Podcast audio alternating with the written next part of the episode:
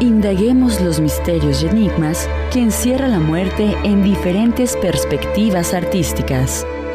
Sean bienvenidos al Museo Nacional de la Muerte. Museo Nacional de la Muerte.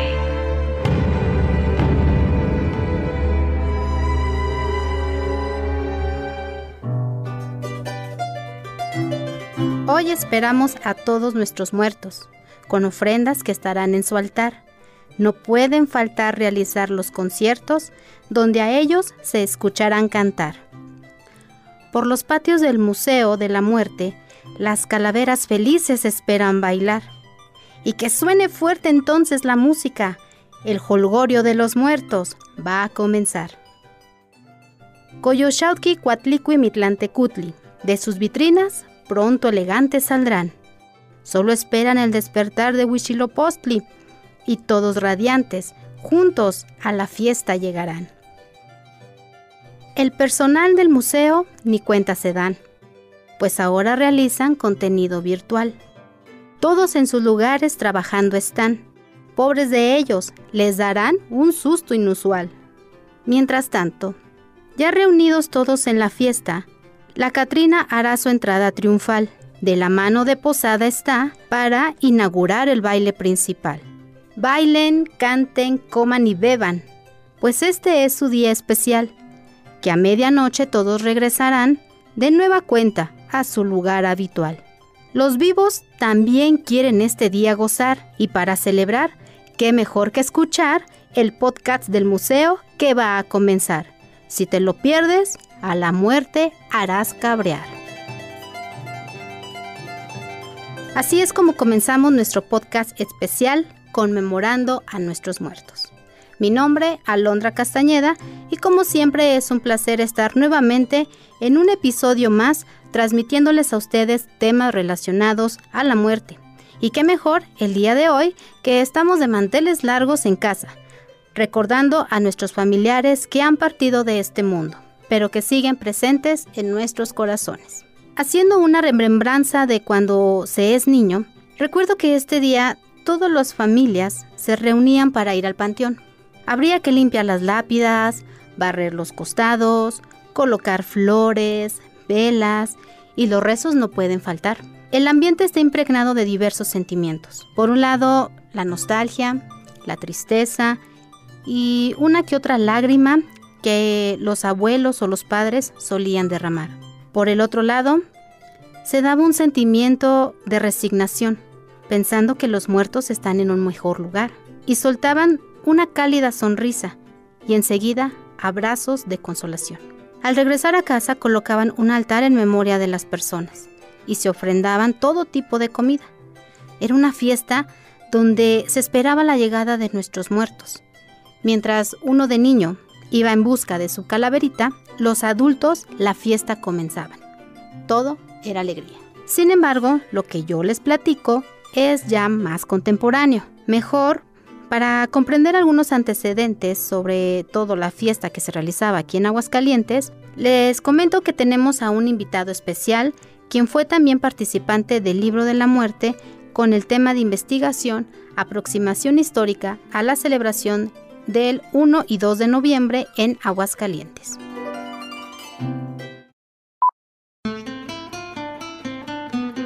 Está con nosotros el maestro Vicente Agustín Esparza Jiménez. Él es licenciado en Historia por la Universidad Autónoma de Aguascalientes y maestro en Historia por el Colegio de San Luis. Se interesa por la historia social y cultural, en especial por las líneas de investigación sobre la memoria, el olvido, identidad, vida cotidiana y fiestas durante los siglos XIX y XX. Actualmente se desempeña como profesor investigador en el Instituto Nacional de Antropología e Historia Delegación Aguascalientes. Bienvenido maestro y muchas gracias por eh, darnos este espacio para hablar un poquito sobre las festividades de Día de Muertos. Eh, gracias a ustedes por la invitación. Eh, sí, es un poco lo que viene siendo esta fiesta de todos los santos o celebración y la conmemoración de los fieles difuntos, sobre todo lo que viene siendo durante el porfiriato, finales del siglo XIX, principios del XX, Hay que recalcar o diferenciar que la de todos los santos se refiere a una fiesta, una fiesta en la que se reza a los santos de la Iglesia Católica, pero que con el paso del tiempo en México esta fiesta se transformó en algún sentido de que eh, recordaba a los niños muertos y por el contrario la conmemoración, o sea, un recuerdo de los fieles difuntos es para, por valga la redundancia, recordar a los jóvenes, adultos o a los que mueren en la vejez. Pues esa es la gran diferencia entre una y otra, en la fiesta de todos los santos y la conmemoración de los fieles difuntos. Sin embargo, a través del tiempo, tanto una como otra eh, se mezclaron y hoy en día decimos que el Día de, Muertos en general, ¿no? Para hablar de este recordatorio a los, a los difuntos en general. Eh, ¿Dónde provienen estas celebraciones? Eh, obviamente los indígenas en la época prehispánica pues también recordaban a sus muertos de diferentes formas, pero la que celebramos en particular en Aguascalientes y en algunas muchas partes de México eh, tiene que ver con el catolicismo impuesto desde la época colonial. Eh, la celebración de todos los santos fue impuesta por Gregorio IV en el año 844. En ese día la iglesia y conventos y santuarios exhibían las reliquias de los mártires y santos a quienes se les rezaba. Eh, y la conmemoración de los fieles difuntos fue impuesta por San Odilo Abad en el monasterio de Clunin entre el año 1024 y 1023, en la que se recordaba precisamente o había oraciones y sufragios para las ánimas del purgatorio a todos los, muertos, que fue instalada como doctrina oficial hasta el año de 1274, en el caso de hablando de, del purgatorio. Eh, entonces el purgatorio le otorgó a la iglesia pues un enorme poder, porque solamente a través de ellos, de los rezos, se podría llegar las almas ¿no? al, cielo y no estar en el, inframundo, en el, purgatorio. Eh, en la época colonial, todas estas ideas se traspasaron al nuevo mundo. Obviamente fue a través de la espada y la cruz en que se logró la, conquista militar, pero también espiritual sobre los indígenas.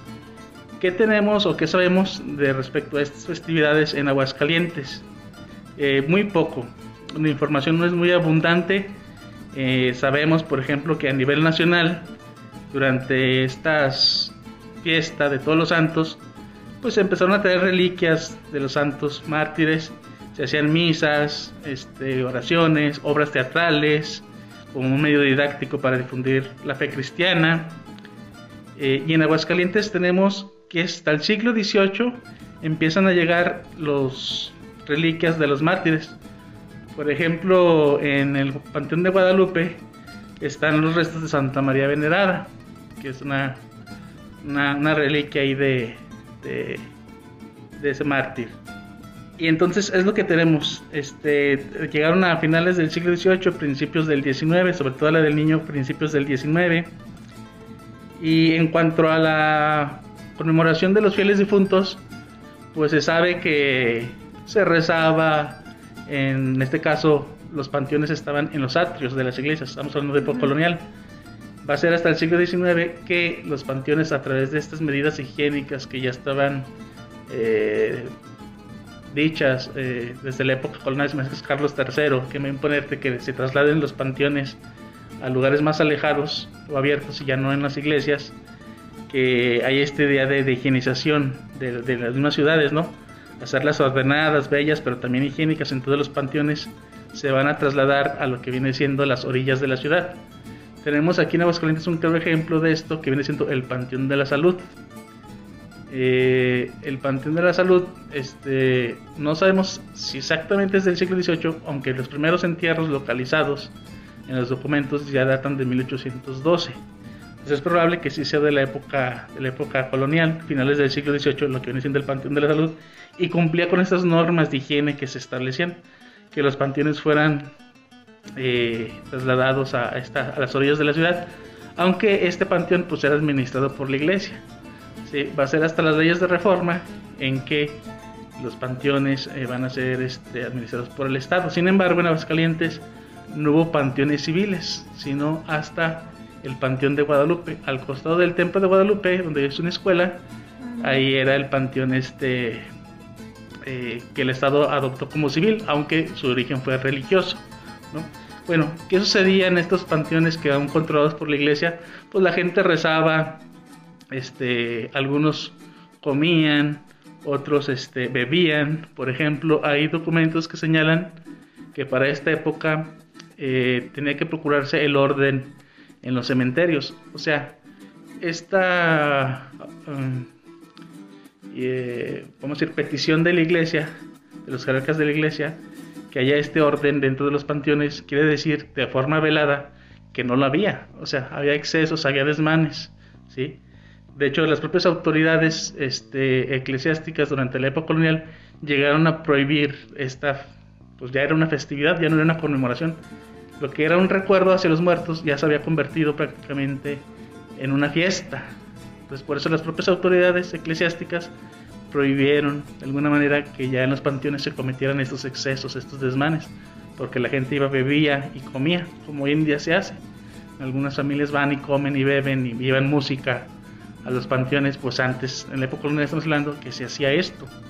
Entonces por eso las autoridades, para evitar esos excesos, pues prohibieron que la gente eh, realizara esas actividades, aunque pues ya fue muy difícil desarraigarlas, ya estaban eh, netamente eh, muy arraigadas en la, en la cultura popular.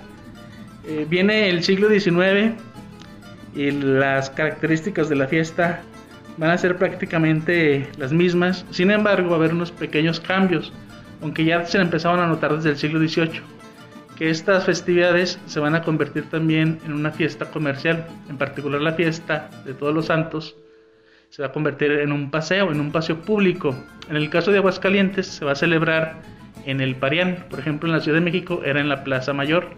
Probablemente aquí mismo en Aguascalientes durante la época colonial se llegó a celebrar en la Plaza Mayor. Era el lugar de mercado eh, donde toda la gente acudía. Sin embargo, pues no tenemos documentos que avalen esta, esta hipótesis, pero probablemente así era, porque en muchos lugares de México eran en las plazas mayores donde se realizaba este paseo de todos los santos, ¿sí? que era una, una... ¿Así era el nombre? Paseo de todos los santos. el paseo de todos los santos, de celebración de todos los santos o fiesta de todos los santos, se cambió o se le nombró paseo porque la gente iba a pasearse precisamente ahí, a convivir, a comprar este lo que vendían, por ejemplo, dulces eh, con temas de, ataúdes o temas de muertos y las frutas de, la época, el tejocote, las cañas, este, etcétera. Y además algunos lugares que había este pues puestos de, lotería, etcétera, pero eso ya va a ser hasta el Parián. El Parén se construyó en 1828, entonces era en noviembre, la feria se celebra del 5 al 20 de noviembre y esta festividad estamos hablando que es el primero, ¿no? Eh, obviamente no era ese único día, si era fin de semana, pues a lo mejor viernes, sábado y domingo, ¿no? para aprovechar precisamente que la gente iba a pasear a ese lugar para hacer vendimia, para comerciar prácticamente. Entonces fue el Parián el lugar preferido donde se realizó este paseo de todos los santos. Eh, esto duró todo el siglo XIX hasta prácticamente primera década del, del 20, en que era tanta la gente que acudía a ese paseo público que las autoridades lo cambiaron a la Plaza Mayor para que no se concentrara la, la gente ahí, porque aparte había muchos desmanes, por ejemplo, eh, muchas personas que acudían a ese paseo, eh, estoy hablando de clases populares, pero también la élite, este, por ejemplo, faltaba el respeto a las mujeres, o se apretujaban, eh, se aventaban, o sea, había ciertos este, actos inmorales que llamaban en, en la época, ¿no? posteriormente, las autoridades, además de la plaza principal, pusieron el paseo en la calzada Arellano, o lo que viene siendo la Alameda. En ese lugar, este, que fue inaugurado en 1899, era un paseo pues con bancas, con jardines, Entonces las autoridades llevaron allá el paseo donde había además otros juegos, juegos de la sortija, por ejemplo, y en esa época empresarios montaban, por ejemplo, eh, corridas de, toros o había peleas de gallos, y en el mismo paseo en el Parián había puestos, pequeños puestos de lotería. Eh, estas loterías muchas de las veces eran de objetos, como hoy en día, que rifaban un cántaro, eh, una prenda, etcétera. Pero había otros lugares, otros puestos, clandestinos obviamente, eh, clandestinos entre comillas, porque las autoridades pues se daban cuenta, ¿no? Donde se apostaba, ¿no? Eh, esto en cuanto a la festividad de los de los eh, santos santos difuntos. Entonces, si hacemos una comparación con el siglo XVIII al XIX y hasta el Porfiriato, vemos que poco a poco se fue perdiendo esta solemnidad, ¿no? ya no era tanto recordar a los santos de la iglesia, aunque mucha gente pues sí acudía a, las iglesias este, donde iban a rezar a los santos o venían aquí a San Diego a rezarle al Santo Niño este Pío o a Santa María Venerada en Guadalupe, etcétera, o a los santos de su, de su predilección, ¿no? Obviamente se acudía en la iglesia, pero también había esta especie de, pues ya era de fiesta, exactamente, fiesta en un sentido eh, lúdico, sino religioso, no solemne, sino fiesta en un sentido lúdico donde había juegos, este, había este paseo precisamente, las tres loterías. Entonces se fue transformando el sentido original de, las cosas hasta llegar a ser un paseo eh, o una fiesta comercial. Porque había expendios, por ejemplo, en el Parián se levantaban eh, carpas este, donde había neverías, vendían refrescos, se vendían bebidas eh, alcohólicas, había lugares donde había, por ejemplo, tertulias, adaptaban los locales del Parián para ser como tipo que llaman mentideros, donde la gente, pues la élite sobre todo convivía. ¿sí? Eh, hay referencias en el periódico que, por ejemplo, eh, sí convivían toda la población de Aguascalientes o los que acudían ahí al Parián, a la fiesta de los santos o al paseo de los santos, pero no estaban juntos, pero no revueltos, sino que la élite sobre todo caminaba por los andadores y las clases bajas abajo de, de pues, la, acera, ¿no? Hombres por un lado, mujeres por otro. Así como se daba en el Jardín de San Marcos durante las fiestas de primavera, pues ocurría lo mismo en este paseo. Pero en ocasiones en que, pues te digo, era en general tanto las clases altas como las clases este, populares, pues cometían faltas este, eh, inmorales, se decía, ¿no? En la época. Y por ejemplo, eh, esto que menciona de que ellos eh, colocaban espacios, ya sea de juegos, ya sea de, mm, por ejemplo, de las tertulias y esto, ahí cómo manejaban las clases sociales. O sea, ellos podían disfrutar lo mismo, pero también estaban de cierta manera acomodados o, los de clase baja no podían entrar. Eh, obviamente, pues no, no, sí, no, no, entraban a estos, estos lugares. Ah. Casi era para, para la gente acomodada. Más bien esta gente existían estos espacios de las loterías, de los volantines, movidos por, en este caso, mulas o burros. No, pues el juego mecánico todavía no, eran movidos a través de esta tracción animal. Eh, había dados, o sea, había esta especie de, de miniferia que se da prácticamente. De hecho, hay un poeta del siglo XIX, Eduardo J. Correa, que menciona que era un pretexto esta fiesta para hacer una feria, una fiesta chiquita, una feria chiquita, ¿no? Era una mini feria donde precisamente se cometían todos estos este, excesos que para algunos este, críticos de la sociedad, como él mismo, Eduardo J. Correa, pues había estos desmanes que eran desaprobados por algunas personas, ¿no? Pero para los otros era un momento de, de solaz, de diversión, ¿no? En la que pues, se distraían ante la monotonía diaria del trabajo. Eh, de hecho, durante esta fiesta de, todos los santos, eh, ya durante el porfiriato, eh, hoy en día, por ejemplo, hablamos del Festival de Calaveras. Bueno, durante el porfiriato estoy hablando, era tan socorrida esta fiesta organizada en un principio por los propios locatarios del Parián, pues eran los comerciantes que iban a vender ahí sus mercancías, apoyados en algunas ocasiones por el Estado, por ejemplo, poner alguna banda de música, ¿sí? que fue tan popular que duró no solamente uno o dos días, como se acostumbraba, sino que en el porfiriato hubo una época en que duró 15 días. Empezaba a mediados de eh, octubre, del 15 de octubre, y terminaba precisamente el 2 de, noviembre. Entonces, era una fiesta como hoy en día, este festival de, llamado de, calaveras, pero ya desde el porfiriato. Duraba estos 16, 17 días, ¿no? Entonces era una fiesta, por así que, una mini feria, como dijo Eduardo J. Correa. Eso en cuanto a la fiesta de los, de los, eh, de todos los santos.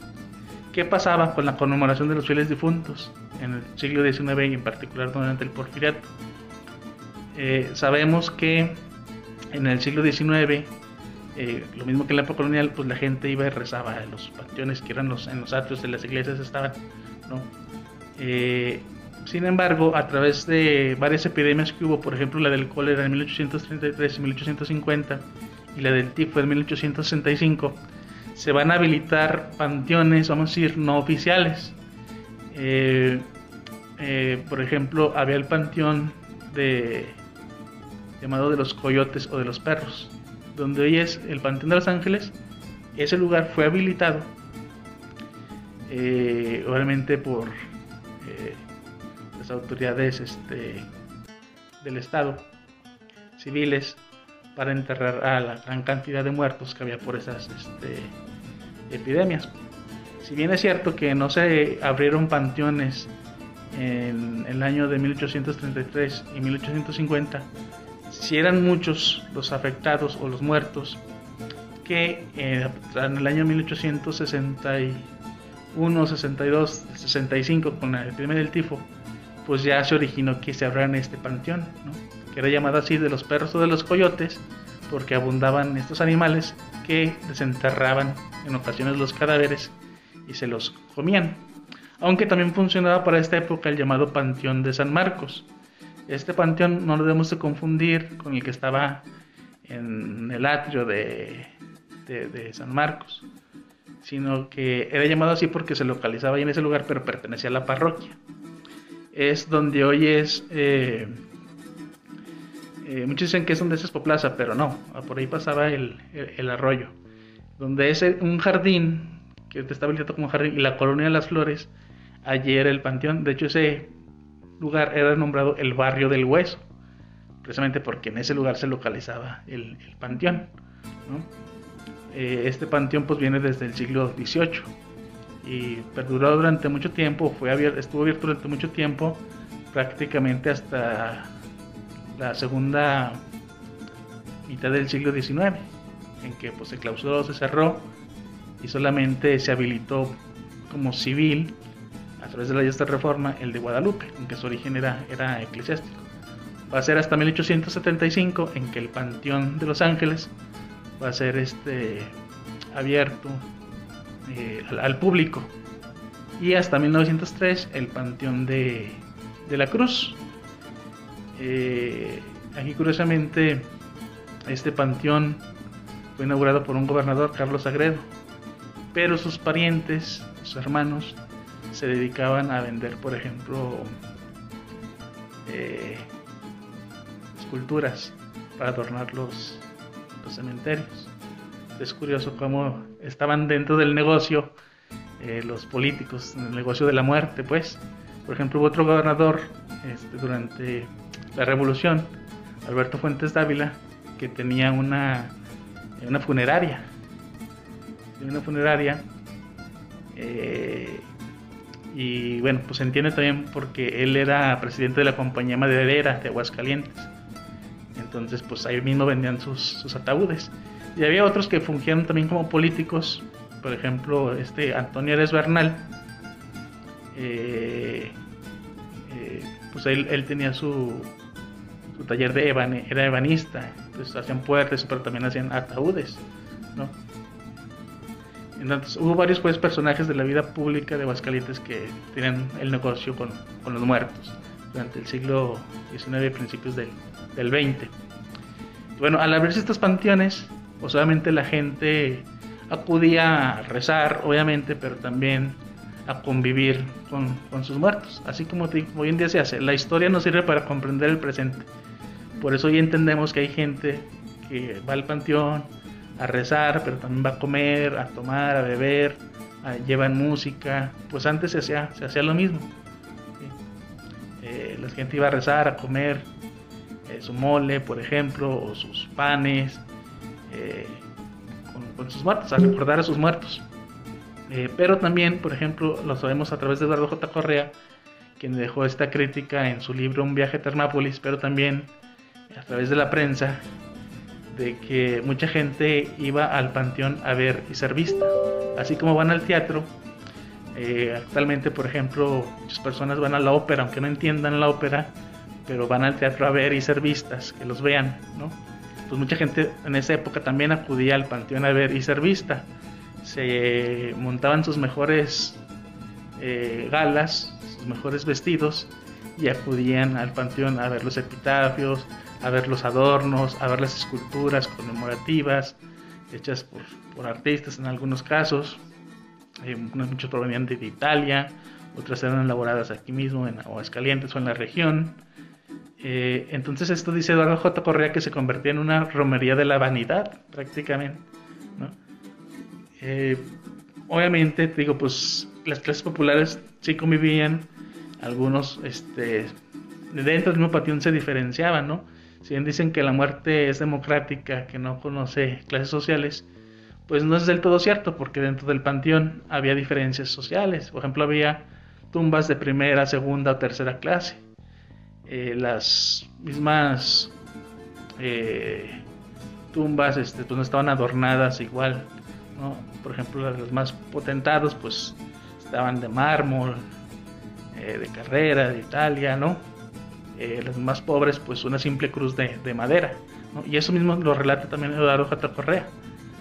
Entonces, ir a la, al panteón en esta época sí era una conmemoración pues para eh, recordar a los difuntos, pero también se convirtió en una fiesta en el panteón, prácticamente, porque te digo, la gente vivía, convivía ahí con sus muertos, bebían, comía, se emborrachaban, eh, había también ciertos desmanes, por eso las propias autoridades prohibieron un poco, un poco esto.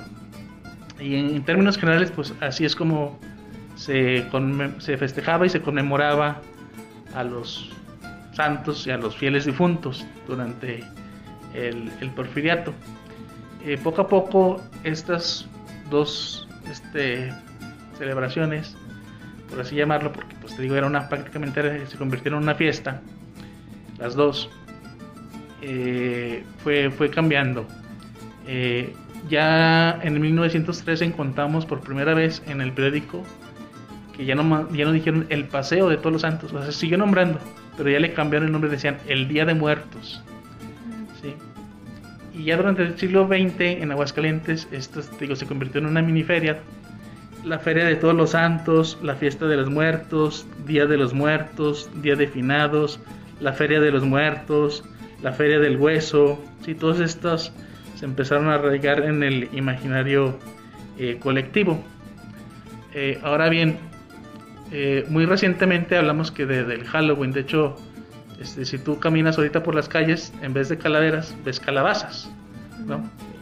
Dicen que no es un disfraz, esto, algo así, una, algo que dice, algo popular que dice que esto no es un disfraz, es una, es una cultura, algo así. Eh, bueno, lo del disfraz, el Día de Muertos, es muy reciente. Eh, va a ser, por ejemplo, incluso el Halloween es más antiguo, hablando de, eh, de México, que el propio Día de, los Muertos. Los celtas ya celebraban a sus, a sus muertos, este, se, se disfrazaban y todo esto. El disfraz, por ejemplo, en Estados Unidos es más antiguo que en México. Allá sí se disfrazaban con estos temas estéticos de, brujas, ¿no? Eh, y aquí en México el disfraz de calavera es muy, es muy reciente. Lo mismo el altar de muertos. El altar de muertos, he hecho alguna investigación, espero pronto presentar algo. Ahí, eh, he encontrado que no hay registro del altar de muertos con ese título, sino hasta los años 80 en que varias instituciones de carácter cultural los empezaron a, promover con el fin del rescate de las, de las tradiciones. Yo lo que veo aquí es que eh, altar a los santos siempre ha habido. De hecho, pues todavía lo vemos en algunas casas, en noticias, que se quemó una casa porque tenía una veladora a no sé quién. ¿no? Entonces, el altar de, muerte, de, perdón, de santos siempre ha existido. Lo que pasó, a mi entender, es que se le agregó la imagen del difunto a ese altar y algunos otros elementos, como comida. Es decir, como que anteriormente ese tipo de ofrendas a las que estamos acostumbrados a ver en, un altar de muertos se realizaban en una tumba, o sea, era en el, en el, panteón y de ahí esa manera conformada lo que se conoce el, el altar de muertos. Sí, por ejemplo, digo, pues esto yo lo veo pero en fotos recientes, ¿no? ya no del siglo XIX del porfiriato, lo que tú dices. Eh, la misma tumba es un altar con estos dos elementos que la gente va a convivir con ellos, con su vino, con su comida, etc. Muchos llevaban la imagen del difunto a la tumba. Esto se pasó a la casa habitación, en los altares a los santos. De hecho, si te fijas, también hay algunas imágenes en que tienen la imagen del difunto, pero también la imagen del santo, de la Virgen, o de Cristo. No solamente es la imagen del muerto. Eso ya es hasta muy reciente en que solamente se coloca la, imagen del muerto, aunque llevan algunos otros elementos como cruces eh, o vírgenes, etcétera, ¿no? Algunos los combinan, otros no. Entonces sí, lo que veo es esto, que del panteón se pasó a la casa habitación y se, no sé cómo decirlo, se, se empató con los altares a los santos que la gente comúnmente ponían y nada más agregaron la, la foto del, del, difunto. Eran altares muy sencillos, por ejemplo Gabriel Fernández Ledesma para los años 60 describe que pues eran las velas, la, comida que se ponía ahí eh, y tal vez la imagen del difunto. Eh, hoy en día se ha inventado que, debe haber siete niveles y que el perrito es el que porque lo acompaña, o sea, están mezclando, sí, eh, estas cuestiones prehispánicas como el perro con este, este, con el catolicismo, pues. Sí, porque esa también sería como otra curiosidad qué sucedía pues entonces en la época prehispánica, porque se supone que si hay niveles en un altar de muerto es por estos niveles que también se manejaban como creencia en la época prehispánica. Pero eso es muy reciente por el conocimiento que hemos tenido, que nos ha dado la historia de estas costumbres de los, de, de los indígenas de la época prehispánica. Entonces adaptamos a la actualidad todos estos elementos, pero en base a un conocimiento. Apenas, Sí, te digo, en los, años, en los años 80, eh, instituciones culturales, en la propia aquí Casa de la Cultura o el Instituto Nacional de Historia, a través de los museos, empezaron a rescatar esto, ¿no? Eh, fomentar que se, hicieran estos altares de, de muertos, precisamente. Estos elementos que, que, realizaban anteriormente. Pero entonces quiere decir que eh, en cierto periodo solamente se enfocaban a lo que viene siendo los panteones, panteones tal cual, para, para hacerle las ofrendas o, lo que sea de, del gusto del difunto y hasta ahí se quedaba. Todo lo que se hacía afuera, pues era pura fiesta, era puro sí, este, era La, fiesta, la fiesta, de los santos, el paseo de los santos. Entonces sí estaba bien diferenciado totalmente una festividad de, de, vamos, una devoción, que era una devoción a lo que realizaron como una festividad. Sí, de hecho los dos se mezclaron. Por eso se conocemos ya como el Día de Muertos o la Fiesta de los Muertos. Ya no decimos la fiesta de todos los santos, ya no más decimos la fiesta de los muertos. En este caso aquí en Aguascalientes decimos Festival de Calaveras. Ya sabemos que del 15 hasta el 2, 3. Sí, y aquí pues ya en este, en este momento, por decirlo así, pues ya incluye mucho más cultura, incluye mucho más degustación, mucha más este algarabía, pues. Sí, sí y el, carácter comercial no lo ha perdido, lo sigue teniendo. Sí, es lo curioso, es lo que me quedé pensando porque dije, sí, eso, o sea, ha venido, ha venido, ha venido y toda esta cuestión de, vender, ya sea este, a través de una calaverita o ya sea a través de hasta vestimentas, ¿no? Que es lo que mencionaba, los disfraces. Y eso tiene, tiene que ver también con el levantamiento de las cosechas, desde la época colonial, por eso se celebraba en... Eh, todo esto, digo, yo no he encontrado referencias de que antes de los 80 se hicieran altares en casa habitación a los muertos.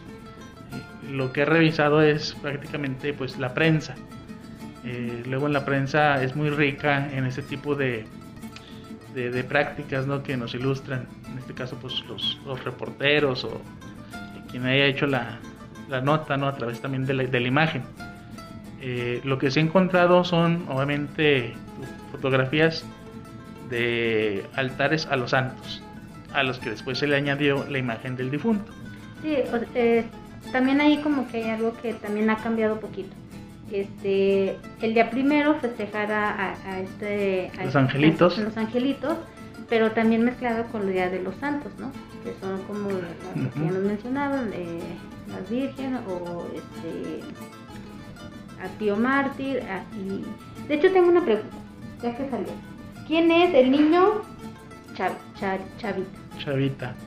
Eh, bien, eh, bueno, yo lo que veo aquí es, en este caso me olvidó comentarte, pero en la fiesta que se realizó en el Parián de los Paseos de los Santos, de todos los santos, eh, se empezó a hacer devoción también al Padre Peña, que era un fraile del convento de San Diego que murió asesinado eh, y tras hacer alguna remodelación al convento salieron las famosas catacumbas y él está momificado. Entonces él era exhibido públicamente aquí en San Diego durante esta época y fue considerado un santo por la gente. Y le pedía este, favores.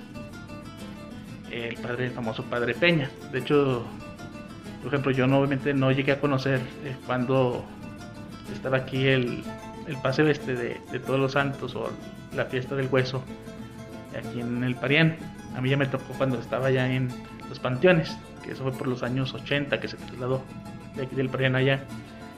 Eh, entonces, a lo que voy es, al dejarse de realizar la fiesta de los muertos aquí en el Parián, cuando se traslada a los panteones de los Ángeles y la Cruz, eh, pues el Padre Peña deja de ser visitado, ¿no? en cierto sentido, porque la gente ya no se conglomeraba aquí, ¿sí? no se reunía aquí. Obviamente algunos devotos tal vez seguían viniendo a, rezarle y a visitarlo, pero la mayoría de la gente, como la fiesta estaba allá en los panteones, pues se trasladó allá. Y ahí en la tumba, en, el, un panteón, el de, el de la cruz, pues estaba el famoso niño Chavita, que hacía este, milagros a, a, las personas. Y mucha gente pues va y les lleva juguetes y todo esto, porque pues obviamente es un niño hicieron un milagro, ¿no? Eh, entonces la gente acudía, como ahí estaba la fiesta, acudía a pedir a este, a este santo niño, ¿no? Niño chavita. Ya el Pedro Peña pues queda olvidado. Ya hasta muy fechas recientes que han empezado a abrir nuevamente las catacumbas, creo que el día 2, eh, en San Diego. Eh, maestro, mm, ¿algo más que quiera comentarnos, algo más que quiera decirnos con referente a, pues esta idea de, de las celebraciones? Cómo, cómo, cómo ha sido esto que, que, ha venido cambiando poquito a poquito y que, y que es hasta ahora lo que conocemos y lo que, que disfrutamos realmente. Sí, bueno, yo creo que no debemos espantarnos ni asustarnos ante, ante estos cambios de que ahora mezclamos eh, lo que viene siendo de muertos con, con el Halloween. ¿sí? Estamos ante un patrimonio cultural inmaterial, eh, si bien es, viene de la tradición, que la tradición tiene que ver con el pasado, lo mismo que el patrimonio, sin embargo, es una tradición viva. Entonces está en constante cambio y transformación. Se adoptan, se quitan elementos. Entonces no debe asustarnos de que se mezcle con, con, Halloween. ¿no? es parte de esta globalización que estamos viviendo. Y como cultura o tradición viva, este, pues se va adaptando, cambiando, transformando. Bueno, pues, le agradezco mucho que nos haya este, permitido su tiempo para, hablarnos un poquito de, estas investigaciones que ha realizado con referente a, esta celebración. Gracias a ustedes por la invitación. Qué interesante lo que nos acaba de compartir el maestro Vicente Esparza. Las festividades de Día de Muertos han tenido varias transformaciones de acuerdo a cada época y a los espacios. El auge que llega a tener se debe a que las personas han vinculado los festejos tradicionales con intereses económicos y las formas que se van agregando, es decir, el de Halloween, y sin embargo hay algo que no cambia y seguramente no cambiará. Es el hecho de ir a visitar a sus difuntos a los cementerios porque existe esta necesidad de compartir, de desahogar la carga emocional de los vivos y es un consuelo poderlo hacer. Por ejemplo, una esposa a su esposo fallecido va y le habla de los logros y cambios que sus hijos han tenido. Además, es la manera de perpetuar la memoria de las personas que se nos han adelantado en el camino. Muchas son las costumbres y tradiciones que se realizan en este día. ¿Y tú cómo lo festejas? Agradezco nos hayan escuchado en este episodio especial. Te invito a que no te pierdas nuestro próximo episodio y que nos sigas en nuestras redes sociales. Estamos como Museo Nacional de la Muerte. Indaguemos los misterios y enigmas que encierra la muerte en diferentes perspectivas artísticas. Nos escuchamos en el próximo capítulo del Museo Nacional de la Muerte.